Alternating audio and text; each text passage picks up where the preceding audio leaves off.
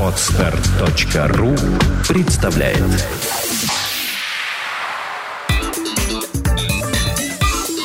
Black and White. Подкаст о практическом пиаре. Здравствуйте, меня зовут Ника Зебра, и вы слушаете подкаст о практическом пиаре Black and White. Это программа для практикующих пиарщиков, руководителей компаний и всех тех, кому интересен мир публичных коммуникаций. И сегодня у нас в студии Полина Витенко, пиар-директор салонов селективной парфюмерии «Парфюмер». Здравствуй, Полина. Привет. А, Полин, давай сразу разберемся в понятиях. Есть товары масс-маркет, есть премиум-класс, есть товары класса люкс. А есть ли какие-то внятные критерии, которые позволяют отнести товар к какой-то определенной категории, или есть э, группы, которые заведомо относятся к какому-то классу? Ну, есть товары, как ты знаешь, ежедневного спроса, и они действительно ранжируются на масс-маркет, люкс, премиум. А парфюмерия не относится к товарам ежедневного спроса, они не относятся к обязательным товарам, это априори товар, ну, так называемого товары роскоши, потому что без них можно обойтись. А, соответственно, в парфюмерии есть некое разделение, там тоже есть масс-маркет, люкс и ниша, но это а, в парфюмерии и в косметике немножко деление это отличается от того же самого, условно говоря, в молочных продуктах и того же самого в, в, там, в одежде, например. Mm-hmm. А, что такое масс-маркет в парфюмерии? Это то, что стоит в таких магазинах, как «Улыбка радуги», на различных там, вот, вот этих лоточках около метро и прочие парфюмерные продукты, не превышающие, как правило, около 500 рублей за флакон. Дальше начинается категория люкс. Это привычные нам бренды Живанши, Dior, Chanel и так далее. А, здесь стоимость может быть разная, она начинается от 1000 рублей, она может быть и 700 рублей, если у вас есть золотая mm-hmm. дисконтная карта, и заканчивается в районе 5000 рублей. Здесь все зависит от флакона и его оформления. Нишевая парфюмерия или селективная парфюмерия – это скорее не категория цены, не ценовая категория. Это скорее вопрос рекламы, продвижения, скорее вопрос отношения к созданию аромата. Здесь цена на самом деле начинается от вполне люксовых полутора тысяч рублей и не заканчивается тоже нигде, тоже в зависимости от упаковки. Но, как правило, это ну, в пределах 40 тысяч рублей за 50-100 миллилитров. А можем ли мы говорить о каком-то общем портрете целевой аудитории, кроме того, что это люди, которые хорошо обеспечены? Дальше я могу процитировать что-нибудь из учебников, которые рассказывают о нишевом маркетинге или маркетинге для ориентированном на премиальную категорию. Это люди, которые ходят в магазин за впечатлениями. А, это, если бы я хотела процитировать учебник. Но когда я шла сюда, я думала о том, что некоторые такие базовые понятия, как то, что подобного рода покупателей надо удивлять или подобного рода покупателей надо э, как-то наполнять эмоциями каждую продажу, хотелось именно этого избежать. Основная, я бы сказала, что основной критерий, основ, основная характеристика наших клиентов, наших покупателей в том, что, во-первых, они искушены – достаточно. То есть они очень много чего видели, они действительно очень много чего знают. Чтобы хорошо зарабатывать, нужно обладать определенным уровнем интеллекта. Ну, по крайней мере, сейчас. 10 лет назад, говорят, было по-другому, и 20 лет назад. Но опять же, существуют жены успешных мужей. А жен, женой успешных муж, мужей стать тоже не так просто. Для того, чтобы стать женой успешного мужа, надо либо действительно очень много вкладывать в свою внешность, либо действительно очень много вкладывать в свой внутренний мир. Вот честно говорю, как видевшая многих жен успешных мужей, вот. И э, так вот, во-первых, эти люди изначально умны. Во-вторых, они искушены, потому что им многое доступно. Их не, ну, им не условно говоря, не втюхать какую-то ерунду. Они понимают, о чем идет речь, они понимают, за что действительно стоит платить, за что действительно не стоит платить. И второй критерий этих людей, а, он проистекает, собственно, из искушенности, они очень требовательны. Они обязательно обратят внимание на очень много разных нюансов. Они обратят внимание на то, в какой пакет им кладешь их покупку. они очень, достаточно, очень часто человек при покупке парфюмерии у нас говорит, а вы положите мне ее в пакет? Мы говорим, да. А покажите мне, пожалуйста, этот пакет сначала. И сначала мы показываем ему пакет, и он говорит, что да, этот пакет я возьму. А есть вероятность, что однажды кто-нибудь там скажет, нет, этот пакет я не возьму. Придется переделывать пакет. Придется переделывать пакет, поэтому да, ко всем таким вещам, соответственно, мы относимся очень требовательно. А, и вот во всем, что касается во всем, что соприкасается непосредственно с нашим покупателем, мы выдерживаем определенную планку, основываясь на, на их требовательности и искушенности. А какое внимание вообще уделяется оформлению магазинов? То есть понятно, что да, оно должно а, удовлетворять высокие претензии к этому. А есть ли какие-то общие законы жанра, наверное, которым следует следовать? Цвет, э, музыка, аромат, э, температура, то есть вот любой такой критерий, который, что вот это стандарт в этой индустрии, должно быть вот так. Да-да, мне очень часто сейчас становится модным аромамаркетинг, и мне очень часто приходят письма если вы ароматизируете ваши салоны, то ваши продажи вырастут. Я всегда с такой нежностью отношусь к этим письмам. А, по поводу, да, салонов есть... А, у, у салонов есть одно такое очень... Два очень важных именно у интерьеров, очень, две очень важных функции. Первая функция э, это, собственно, позиционирование. Когда человек входит в салон, он должен понимать, что он попал не в там, в какой-то люксовый магазин, не в а, какой-то обычный магазин, к которому он привык. То есть интерьер должен выдавать что-то необычное. Второе, в этом интерьере человеку должно быть хорошо. Если с первым можно справиться с помощью красивой мебели, заказанной по индивидуальному чертежу, с помощью э, цветов свежих, стоящих в зале, то со вторым уже сложнее. Для того, чтобы человек чувствовал себя комфортно, это очень важно. Нужно предусмотреть уйму вещей. Должна быть вешалка, куда человек может повесить одежду, особенно сейчас зимой. Вешалка должна быть непременно с плечиками, потому что девушки, которые приходят в шубах, не любят вешать их просто на крючок какой-то должно, должно быть какое-то место для сидения, чиллаут. Чем мягче, тем лучше. Тем на, дольше, на, на большее время человеку будет комфортнее в нем засесть. Должен быть кофе, должно быть шампанское, должна быть вода.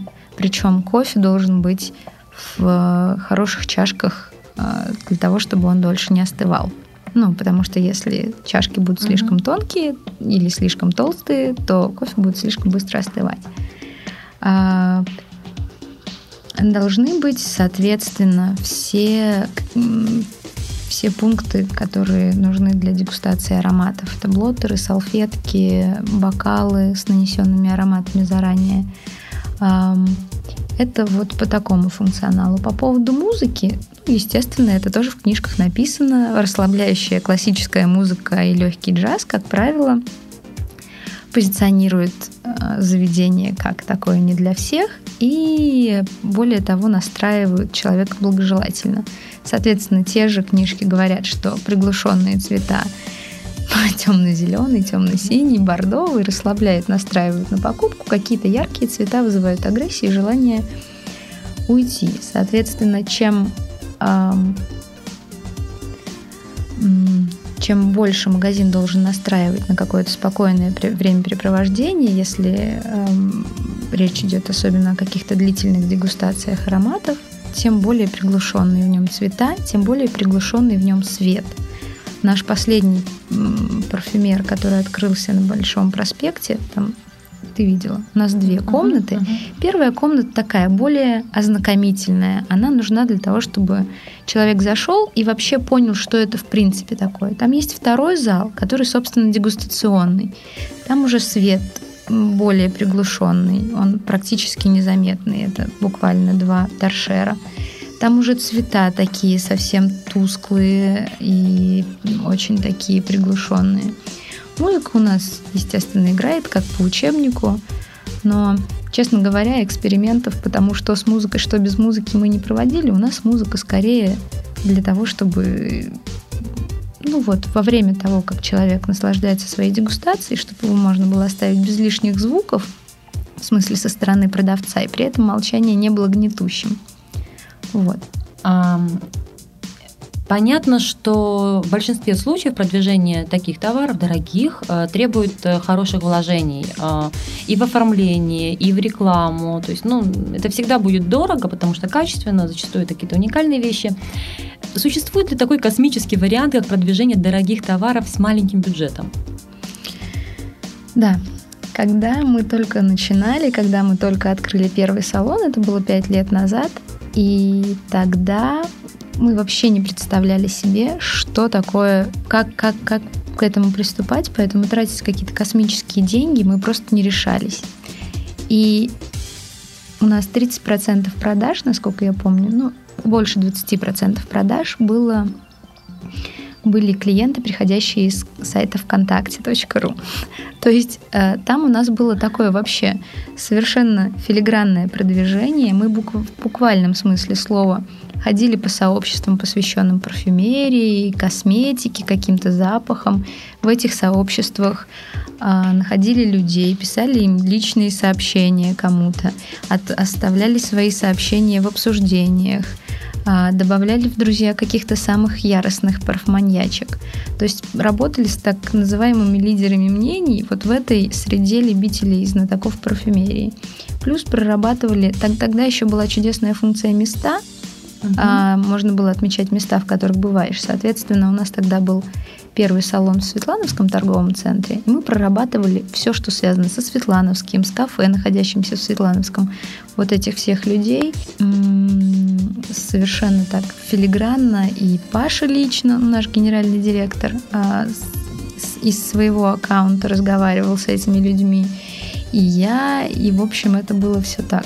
Но это было очень долго, муторно, но достаточно эффективно на тот момент. То есть на тот момент это работало. Сейчас уже речь идет о немножко других объемах привлечения клиентов, потому что в 7 магазинов уже сложнее позвать клиентов и одним контактом, ну это надо троих человек только сажать на один контакт. Плюс есть еще совершенно чудесная вещь, которая называется кросс-промоушен. И в плане в плане таких премиальных продаж, кросс-промоушен и мероприятия – это две самые эффективные вещи. Что это? На, на, что на нашем языке означает кросс-промоушен? В городе есть ряд организаций, магазинов, салонов красоты, которые работают на, ту же, на, ту же премиальную, на тот же премиальный сегмент. У них есть их база клиентов. У нас есть наша база клиентов – а, мы готовы дать им попользоваться нашей базой клиентов, не в буквальном смысле. Excel файлик с нашими клиентами мы им не пересылаем. Они готовы дать нам свою базу. И как это происходит? Самое элементарное – это обмен полиграфией, конечно. Мы у нас в салонах раскладываем буклеты салона красоты «Мадам Грант», они у себя в салоне раскладывают наши буклеты, например. Или мы проводим дегустацию – а. Выездные, да, я так понимаю, на их точках? Выездные дегустации, да, мы проводим для ряда организаций, которые хотят, ну, это понятно, наша сфера, она все-таки особенная, когда э, какой-нибудь салон красоты или какой-нибудь ресторан или какой-нибудь винный бутик своих клиентов хочет побаловать. Очень часто они своих клиентов хотят побаловать. Мы своих тоже очень любим баловать. И, соответственно, мы проводим для их клиентов какую-то дегустацию, например. Или мы проводим свое какое-то большое мероприятие, ну, условно говоря, собираются пять премиальных э, каких-то компаний, угу. и все собирают, приглашают по 20 клиентов. Итого мы имеем 100 клиентов, поделенный бюджет на организацию мероприятия. То есть это тоже такой, это великолепный выход из ситуации и вообще, пожалуй, самое эффективное, что может быть. Ну, плюс еще есть э, интернет, который часто бюджетен, а очень часто бесплатен. Mm-hmm. Это общение на безумном количестве форумов парфюмерии, парфюмерии, косметики посвящено нереальное количество форумов. С ними надо просто работать. И, опять же, там ведение собственного блога, например. Это очень важно, потому что Часто товары премиального сегмента, они сложны для восприятия, и чтобы человека сагитировать, э, чтобы человек к этому приобщить, ему нужно очень много объяснить. Наши клиенты очень умные, очень требовательные, очень искушенные люди. И если им объяснить все здраво, то они поймут и обязательно придут. Вот, соответственно, есть очень много бюджетных и бесплатных вариантов, которыми просто нужно правильно пользоваться. А, ты достаточно часто упоминаешь о том, что вы занимаетесь продвижением в интернете, то есть в том числе через социальные сети. А можем ли мы как-то сказать в процентах, наверное, вот, ну, в том же ВКонтакте, по твоим ощущениям, процент э, твоей целевой аудитории вот, от общего количества я считаю, что ВКонтакте примерно такое же разделение как бы как в реальной жизни, да, то да, есть общий срез. Да. Угу. И статистика говорит о том, что в Петербурге примерно 4% людей относятся к премиум-премиум классу. Это с там, доходами от 10 тысяч евро на человека в месяц. И 20% относятся к так называемому среднему классу 2000 евро на человека в месяц. Я считаю, что 24% а, петербуржцев – это моя целевая аудитория – Соответственно, 24% населения ВКонтакте – это моя целевая аудитория. А, байки о том, что весь премиум сидит в Фейсбуке. Вот это был мой следующий вопрос. Байки о том, что весь премиум сидит в Фейсбуке, это неправда. А, потому что ну, сколько ты не крути, сколько ты не, там, не изображая себя очень продвинутого человека, ты все равно будешь общаться в той социальной сети, в которой сидят твои друзья. Угу. И, соответственно, да, был определенный перекос. Вот этот вот весь, весь fashion-сегмент, о котором там, ну, я не знаю, Гоша Карцев, Шарен, Шарена Джинали, вот эти все блогеры и селебрити Санкт-Петербурга, два-три года назад они и правда в основном были в Фейсбуке.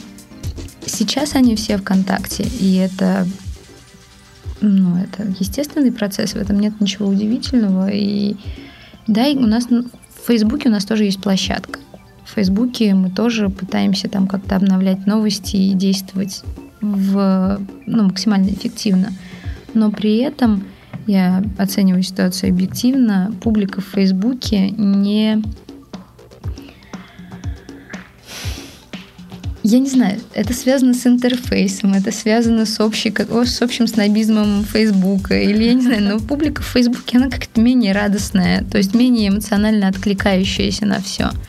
ВКонтакте все совершенно по-другому. Ты заводишь группу, а, приглашаешь туда людей, люди сами туда со временем заходят, и они моментально сразу без каких-либо там подсказок начинают оставлять отзывы, какие-то благодарности, отмечать себя на фотографиях. То есть это все так очень по-домашнему, эмоционально и красиво. А в Фейсбуке как-то все очень официально и с такими «Здравствуйте, представлена ли у вас такая-то марка?» Ну, это немножко разные вещи, но не, не недооценивать, не переоценивать ни то, ни другое не нужно.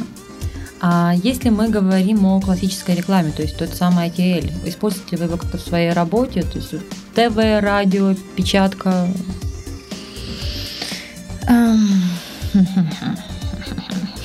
да, конечно, используем. Особенно печатные СМИ, потому что печатные СМИ, глянцевые журналы, глянцевые журналы. У нас сейчас вот по идее такого хорошего глянца, премиального, ограниченного в Петербурге не так много. Это журналы «Дорогое удовольствие», я покупаю. В некотором смысле «Светский Петербург». Ну, соответственно, журналы экспресс-сервиса. Фритайм на Невском, потом подобного рода каталог 365 тоже в меньшей мере. А собака это уже не ваша аудитория? Собака слишком, слишком широко распространяется, продается в метро, поэтому это такой выстрел из пушки по воробьям, что называется. А когда журнал продается в метро, и когда у журнала... Ну, это прекрасный журнал, очень, с очень качественными материалами, но журнал, не выдержавший свою целевую аудиторию. Это, ну вот, то, каким стали Vogue и Cosmopolitan mm-hmm. в России. Это журнал о хорошей жизни для тех, у кого этой хорошей жизни нет. А, а, жур... Я, когда журналы распространяются на светских мероприятиях, когда у журналов адресная рассылка по точкам элитной застройки, как uh-huh. это называется, то это, понятное дело, наш журнал.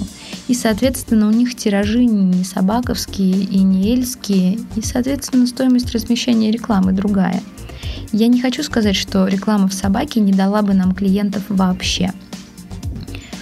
У нас был блог на сайте собаки, и клиенты были.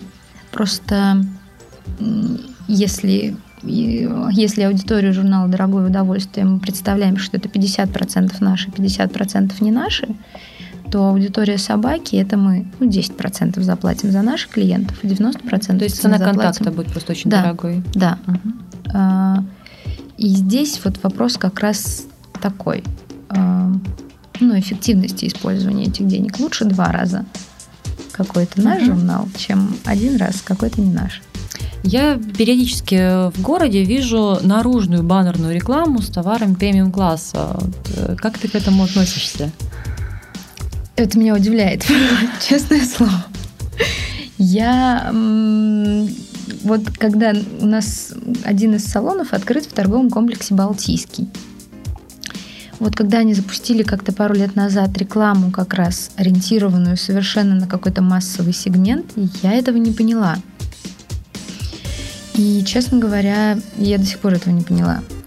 Может быть, э, речь идет о том, как, о том, что тебя уже знает, как сказать, у рекламы же такого характера может быть два назначения. Я хотела об этом сказать чуть попозже, но тем не менее скажу, значит, сейчас. А, кроме того, что тебя узнает целевая аудитория, тебя узнает и в своих глазах строит твой образ твоя нецелевая аудитория. И условно говоря, покупатели автомобилей э, Porsche Cayenne покупают их а, не только потому, что это какая-то хорошая машина, но и потому, что у Porsche Cayenne, Porsche Cayenne, не знаю, как это правильно склонять, есть определенная есть определенный имидж угу. среди тех, кто его не может себе позволить. Соответственно, для создания этого имиджа его производители тоже делают определенные шаги какие-то. Я, мне кажется, что все, кто читал э, литературу типа Минаева, Оксаны Робски и всего остального, это тоже такая литература о хорошей жизни для тех, у кого хорошей жизни нет. Все представляют, что такое Porsche Cayenne и у каких людей он есть. Соответственно, люди, которые хотят произвести определенное впечатление, останавливаются на нем именно согласно этому критерию.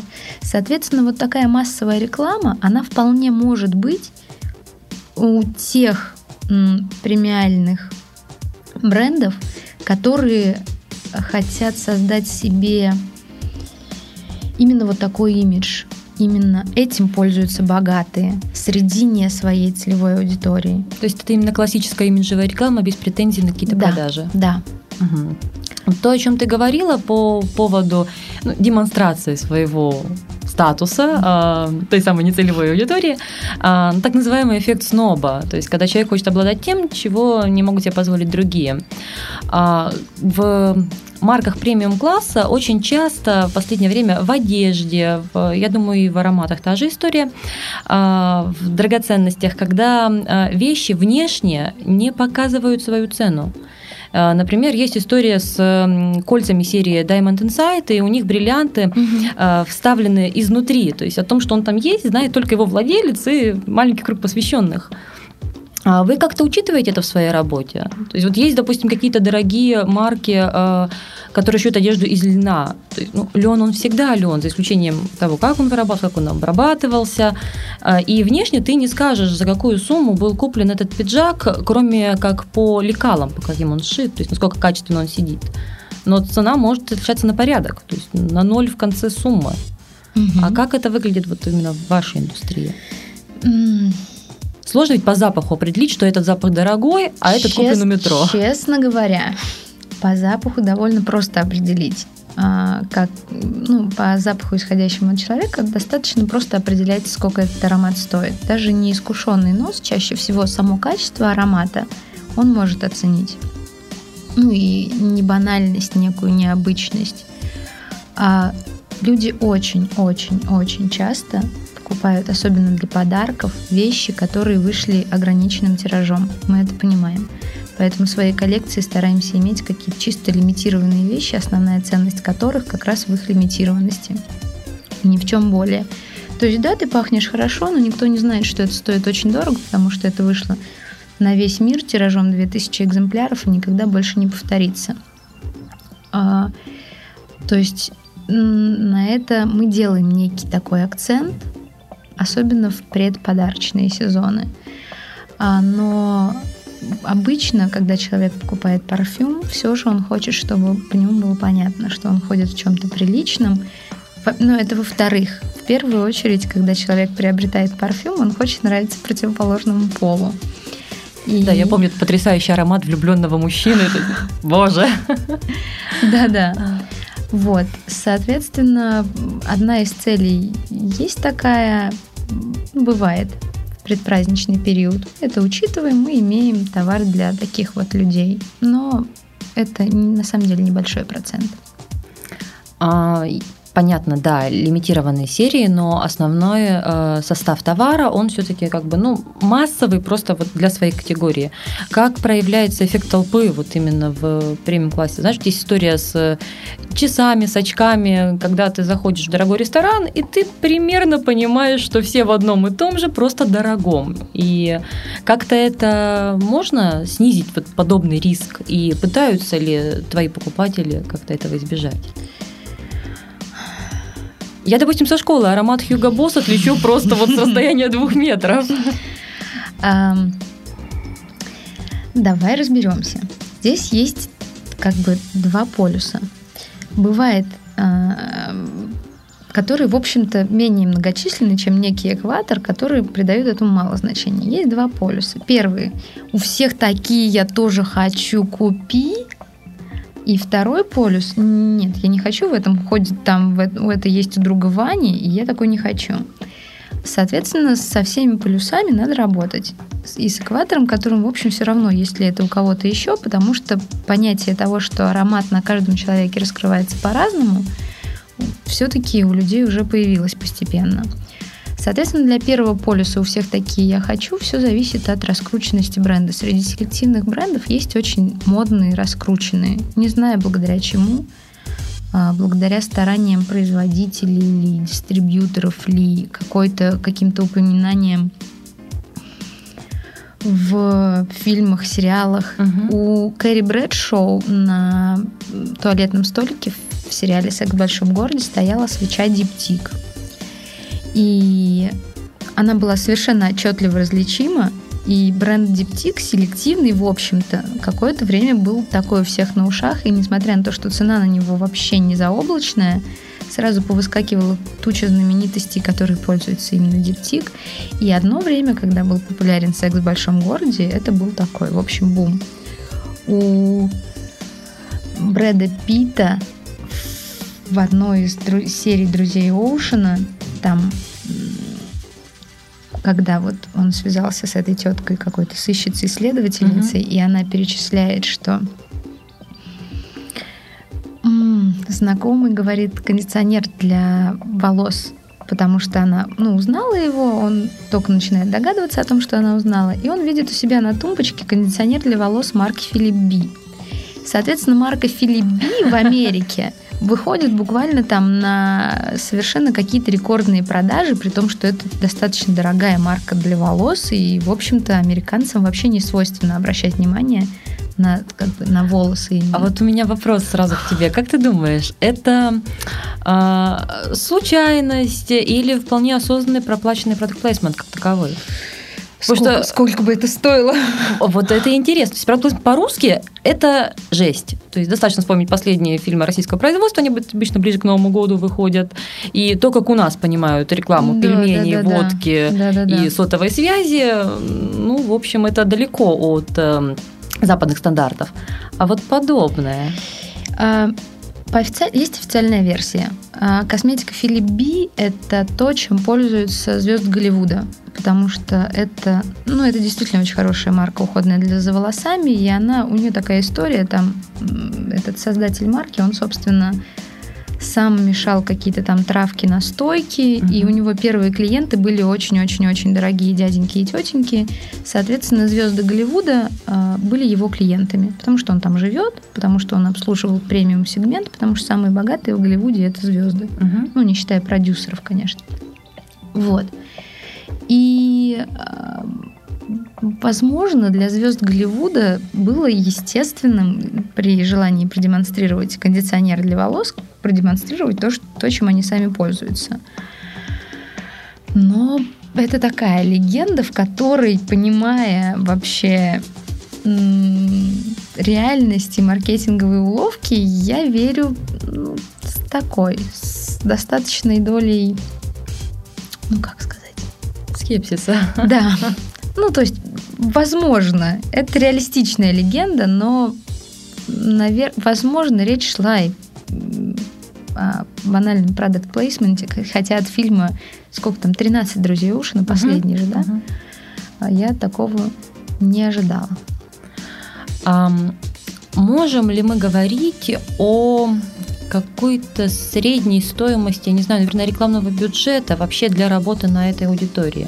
То есть не только для вот, как бы, твоей специализации, а в целом компании, которые работают на премиум-сегмент. Самая маленькая планка такой вот э, среднего вхождения на рекламный рынок. С какой цифры можно начинать и существовать, и вести активную какую-то рекламную маркетинговую поддержку? Начинать можно с нуля, Мгм. абсолютно точно. С э, времени руководителя или с зарплаты пиар-менеджера. А, Ну, это, конечно, не ноль, но Мгм. это там те деньги, которые вы для себя сами обеспечите. Ну и не закончить можно нигде. Вот сейчас мания грандиоза, например, пошла по пути вот то, о чем мы говорили. Реклама на билбордах в городе Мгм. огромных при стоимости там 30 тысяч рублей за пару туфель. Это такой странный ход и ход дорогостоящий. Так что я думаю, что не закончить можно нигде. Ну, есть есть средней цифры рынка нет, да? То есть Средней- кто сколько выделил? Средней цифры рынка нет, кто сколько выделил, да, потому что можно и рекламу на телевидении покупать, Мгм. а, но это будет такой очень глупый выстрел по воробьям. Это совершенно очевидный факт. Но есть некая такая... И и на- разумная цифра, она тоже есть, но она очень ранжируется. Есть разумная цифра для декабря, когда Предновогодние, да? вот Предновогодние продажи? продажи, да. Есть там средние... ц- Во-первых, предновогодние продажи, во-вторых, смена сезона. Закончилась осень, началась зима. То есть и для одежников это тоже верно. Там закончилась весна, начинает, начина- началась весна и заодно 8 марта, там тоже особенный бюджет. Там, конечно, там нет никакой разумной планки в действительности, потому что мне кажется, что более или менее разумно вложенные деньги в этот период, они себя оправдают, потому что не нужно объяснять ничего. Когда а, какие-нибудь производители сумок объясняют, что у нас там ручная работа особенной тонкости кожи, поэтому наши клатчи стоят не 5000 рублей, а 50, это, ну, это нужно как-то объяснять. Для этого недостаточно показать на билборде фотографию клатча. А перед Новым годом достаточно показать на билборде фотографию клатча, потому что м, отличный подарок и 50 тысяч. То есть, опять же, ну, есть этот ценовой, нек- некая ценовая категория подарка, который ты собираешься купить. Мгм. Все равно ты приходишь в магазин и там все равно думаешь, ну, я не могу подарить подарок за тысячу рублей. То есть есть выделенный бюджет, и под него уже ищется Да. какой-то подарок. Да. И этот подарок должен на самом деле более-менее подходить, особенно когда речь уже идет о начале марта или конце декабря. А в вашем случае непосредственным контактом с покупателями занимаются продавцы, которые стоят в салонах, и девушки, которые непосредственно работают и а, обслуживают клиентов. Ведется ли какая-то работа с ними? Потому что ведь это тоже очень тонкая грань, как продать товары, при этом не быть навязчивым, тем более для клиентов, которые не выносят давления. Да, консультанты это наша самая большая гордость и самое такое, самое ответственное наше место, потому что продукт сложный, продукт надо правильно преподнести, соответственно, квалификация консультантов именно в том, сколько они знают о парфюме, как они могут о нем рассказать, это буквально такое буква А и Б и В продвижение, потому что, да, ты правильно говоришь, это лицо. Ну и, соответственно, а их ориентированность не на продажу, вот конкретно, э, в отличие... Сейчас объясню немножко, как работает рынок. Например, люксовый. А в больших таких парфюмерно-косметических магазинах консультант каждый закреплен за определенной маркой. То есть его задача продать свою марку. Он mm-hmm. с нее получает процент, его за этой маркой закрепили, он на ней больше всего знает, он э, может о ней рассказать. А в этом случае что, что бы тебе не подходило в действительности, что бы тебе не нравилось в действительности, он может тебе продать другой аромат, но только если ты четко выразишь конкретно свое несогласие с тем, что он тебе предлагает. В первую очередь ударение он будет делать именно на свою марку. Мы не мы принципиально, конечно же, не парфюмерный универмаг, не парфюмерный супермаркет. У нас консультанты не представлены ни к какой марке, у них нет никаких планов ни по каким маркам. И задача консультанта, и консультант сам это прекрасно понимает, с какими людьми он работает и как нужно разговаривать с ними таким образом, чтобы они вернулись еще. Мы прекрасно понимаем, что наш трафик это почти половина, ну, почти наполовину состоит из постоянных клиентов. Mm-hmm есть новые, их много, но да, очень значительная часть среди наших покупателей это постоянный клиент, совершающий покупку второй более раз. Соответственно, продать сегодня, но не продать ему завтра и послезавтра консультанты не хотят, это не в их интересах. И так как мы подбираем людей достаточно высокого интеллектуального уровня, иначе у них столько знаний в голове не поместится, сколько от них требуется, то они как бы действуют в рамках разумного и не нарушают этих требований. Ну и потом, э, когда ты работаешь в определенных интерьерах, с определенной продукцией, с определенными людьми, ты начинаешь вести себя несколько по-другому. Этот процесс эволюционный, он очень хорошо заметен. Играет ли какую-то важную роль внешность консультанта, которого вы подбираете? Ну, я могу сказать политкорректно, что нет. Что мы не занимаемся дискриминацией. Да, ну, конечно, играет. Ну, естественно, приятнее работать, приятнее слушать человека без дефектов речи, а, ухоженного, хорошо выглядящего, приятно одевающегося.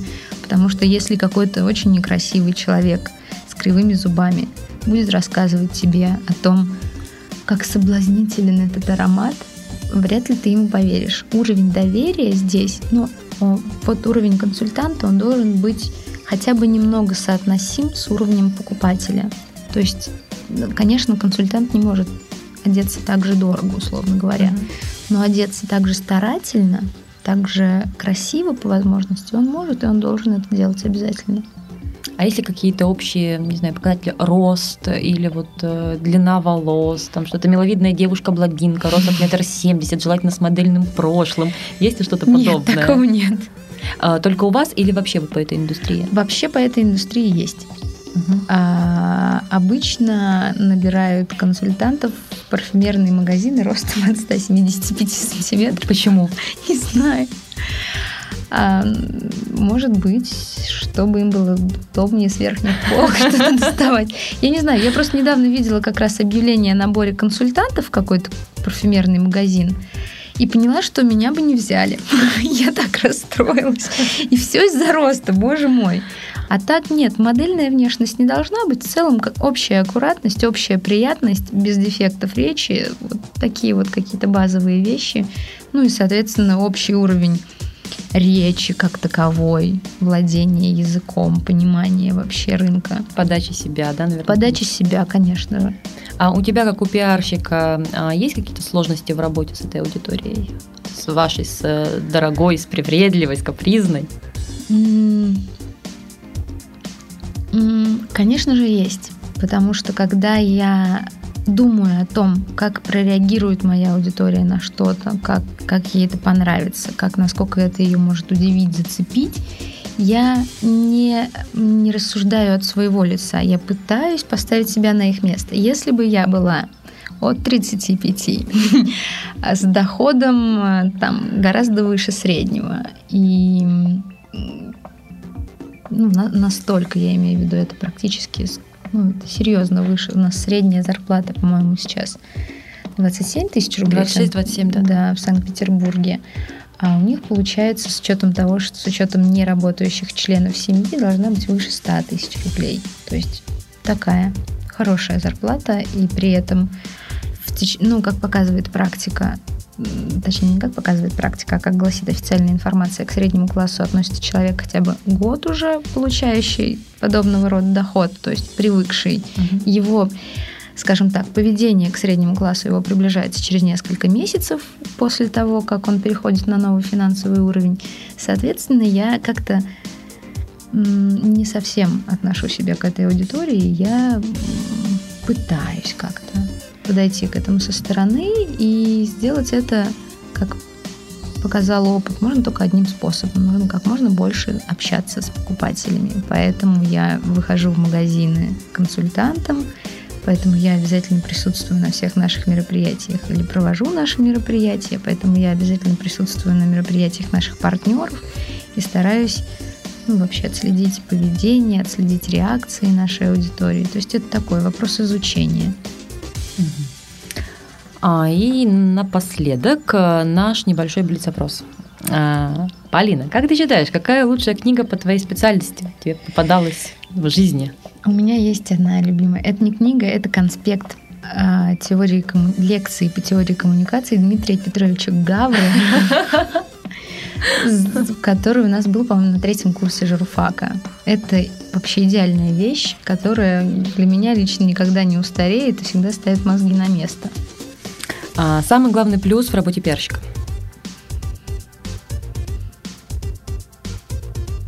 Давай. Что-то же тебя радует в твоей работе. Слушай, ну самый главный плюс в работе пиарщика заключается в том, что ты сам ставишь для себя границы в том, что ты хочешь делать, что ты хочешь делать для своего бренда и чем ты хочешь заниматься конкретно. А самый главный минус? В том, что, как правило, когда ты начинаешь что-то делать, ты уже не можешь остановиться, и со временем то, чем ты занимаешься, оно превышает количество того, чем ты не занимаешься, и просто становится слишком много всего. Это за затягивает. Что интересно, на вопрос о минусе ты ответила гораздо быстрее, чем на вопрос о плюсах. А самое важное качество для пиарщика, на твой взгляд? Умение понимать свою целевую аудиторию. Понимать э, в значении во всех, изучать. Во всех или... смыслах. Ага. Понимать, кто твоя целевая угу. аудитория, понимать, сколько ее, понимать, где ее взять и понимать, как ей понравится. Угу. И, наконец, твой совет коллегам-пиарщикам. Ешьте витамины, пользуйтесь солнцезащитным кремом и попытайтесь вставать пораньше.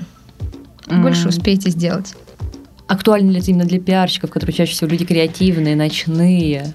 Вот, да, это очень серьезный вопрос.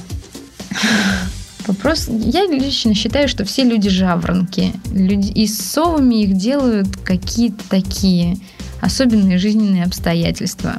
А на самом деле биологические часы человека настроены так, что если он будет вставать в 5 утра, он будет наиболее продуктивным. Я верю в это искренне. И на этой позитивной ноте, я думаю, мы заканчиваем наш сегодняшний подкаст о практическом пиаре, который называется Black and White. Полина, спасибо большое спасибо за участие. Спасибо тебе большое. Напоминаю, что в студии были Полина Витенко, пиар-директор салонов селективной парфюмерии «Парфюмер» и я, Ника Зебра. До встречи в следующих подкастах. Сделано на podster.ru Скачать другие выпуски подкаста вы можете на podster.ru